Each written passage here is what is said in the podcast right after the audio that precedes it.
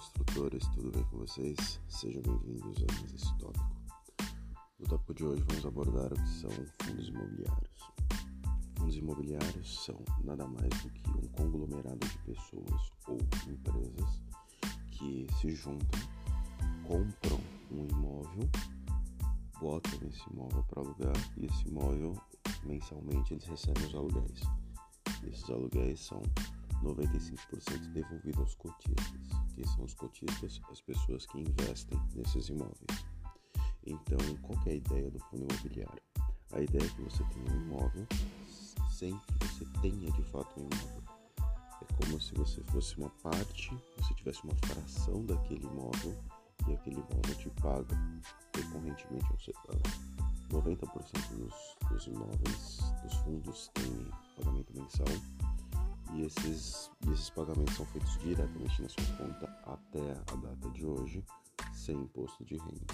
A proposta está tramitando no Senado tanto para ações quanto para fundos imobiliários é que sejam tributados 20%. Então, por exemplo, se você tem aqui um fundo MXRF11, por exemplo, ele está negociado, ele é negociado na casa dos 10 reais e todo mês ele te paga 8 centavos.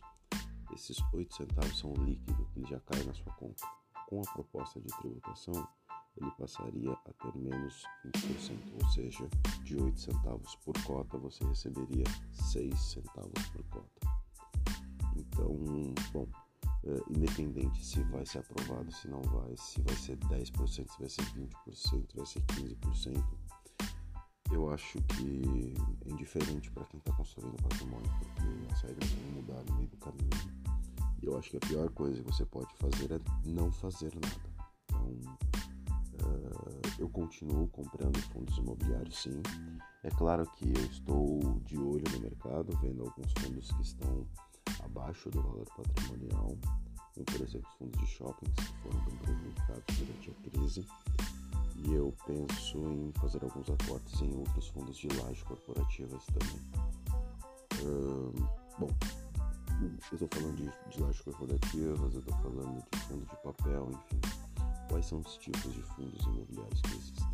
Existem os fundos de tijolos, que são os imóveis onde as pessoas, onde as empresas se juntam e a, conseguem levantar uma quantidade de, de capital. E esse capital é usado para comprar um imóvel e esse imóvel possui alguns inquilinos já, ou não, ou não é um escritório vazio, é uma laje vazia, é um andar vazio, enfim, e eles passam a prospectar clientes. A partir do momento que você tem, tem os clientes, os clientes eles podem possuir contratos de diferentes prazos, pode ser contratos de 24 meses, 36 meses, ou os contratos atípicos que a maioria deles podem, podem apresentar uns contratos que é acima de 36 meses que é interessante. Uh, os fundos, os fundos por sua vez, é, mensal, trimestralmente, na verdade, a maioria deles, divulgam informações. Então, divulgam informação sobre vacância. O que, que é vacância? Vacância é a quantidade de imóveis locados, é, a quantidade de imóveis vazios dividido pela quantidade de imóveis locados. Isso pode ser, por exemplo, 90% de vacância, significa que você tem apenas 10% de locação.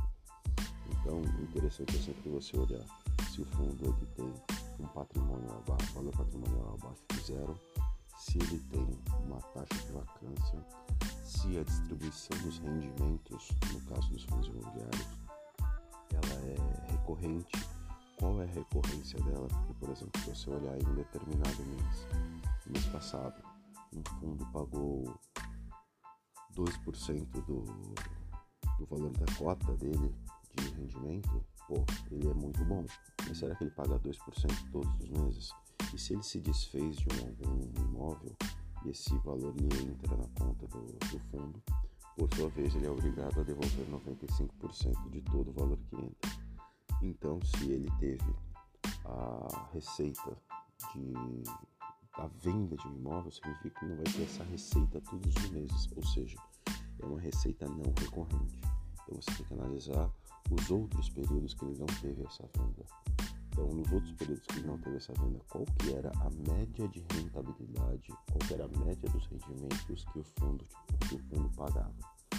Se for satisfatório para você e você acredita que é o momento de aproveitar uma, uma oferta, uma janela que o mercado está criando, seja porque o fundo está muito barato, seja porque ele está pagando pouco dividendo e, e, na verdade você tem que entender o porquê que ele está fazendo isso, né? Por exemplo, o XPM, XP Macaé é um, é um fundo imobiliário que ele tem, ele é um, ele é um monoativo, ou seja, só tem um imóvel e esse imóvel só tem um, uma pessoa que está sendo uma, uma empresa que aluga, que é a Petrobras.